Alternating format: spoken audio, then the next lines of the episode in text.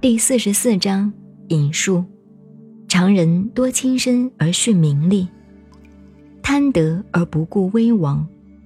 老子乃唤醒圣人要贵重生命，不可以为名利而奋不顾身。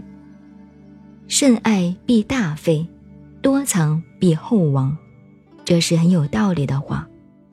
放眼观看，处处可以见到社会人群在求夺增长的圈子里翻来滚去，其间的得失存亡其实是很显然的。